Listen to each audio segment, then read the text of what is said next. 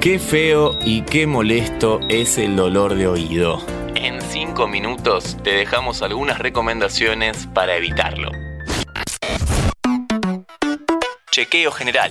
Este podcast es presentado por NordVPN. En el mundo cada vez se cometen más ciberdelitos y los que no somos expertos en tecnología corremos el riesgo de que nuestros datos privados sean robados. Por suerte, existe NordVPN, un software que con un clic te permite proteger hasta 6 dispositivos y de esa manera te olvidas de los piratas informáticos, los sitios maliciosos y las ventanas emergentes. Ingresa a nordvpn.com barra interés general.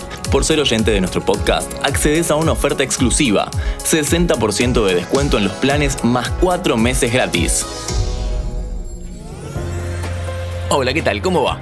Soy Dami Fernández y les doy la bienvenida a un nuevo podcast de interés general sobre salud. El dolor de oído es de lo peor y no solo vamos a conocer algunos consejos para tratar de evitarlo. Nuestra especialista del día también nos va a dar algunos tips para aliviar esos momentos de malestar agudo.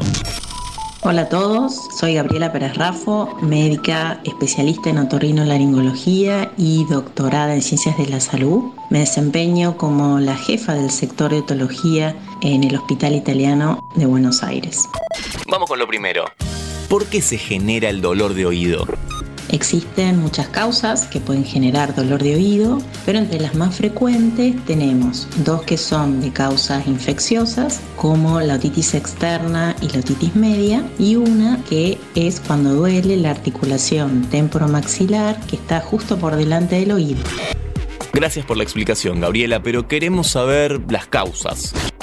El oído tiene tres partes, el oído externo, el oído medio y el oído interno. La otitis media se da cuando hay una infección justamente en el oído medio y eso en general ocurre cuando estamos resfriados y congestionados, que muchas veces puede desembocar en una infección del oído medio porque la parte de atrás de la nariz y el oído se conectan a través de lo que llamamos la trompa de Eustaquio.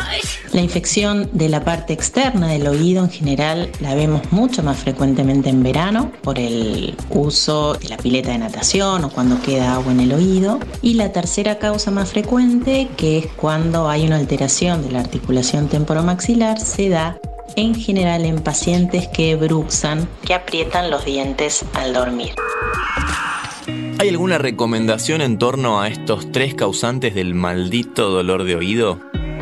Con respecto a las otitis externas, lo que uno puede hacer una vez que uno terminó su día acuático o su día de pileta es hacer un secado, mantener bien seco el conducto auditivo externo con la toalla hasta donde nos llegue el dedo. Para nada recomendable el uso de hisopos porque se pueden alterar o lesionar el conducto, incluso vemos muchos accidentes con el uso del hisopo. En el caso de que uno le quede la duda que todavía hay humedad, puede utilizar un secador de pelo colocarlo más o menos a, 20, 25 centímetros con un poquito de aire y uno de esa forma puede secar el conducto auditivo externo.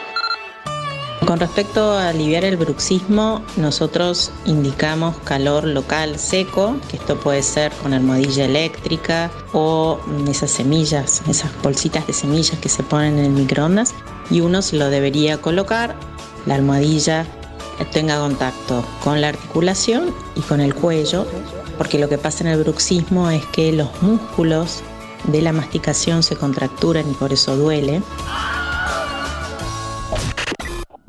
Buenísimos tips, aunque también es fundamental saber qué podemos hacer cuando se atraviesa un momento de dolor intenso y eso nos lo va a explicar Gabriela, pero antes te cuento y te recuerdo que si te gustan nuestros podcasts, podés seguir nuestro canal de interés general en Spotify y vas a encontrar contenidos nuevos todos los días.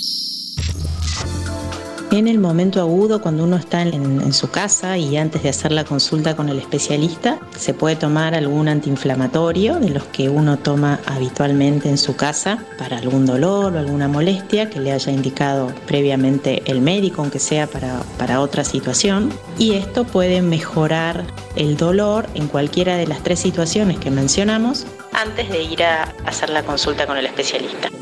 Enseguida seguimos con los consejos y recomendaciones. Pero antes, te recuerdo que este podcast es presentado por NordVPN. Ingresa a nordvpn.com barra interés general y accede a una oferta exclusiva por ser oyente de nuestro podcast. Con nuestro código, además accedes a descuentos y a una garantía de devolución en los primeros 30 días desde tu suscripción, en caso de que no te haya servido el producto. Ya que mencionaste la consulta con el especialista, ¿hay algún tratamiento específico para el dolor de oído?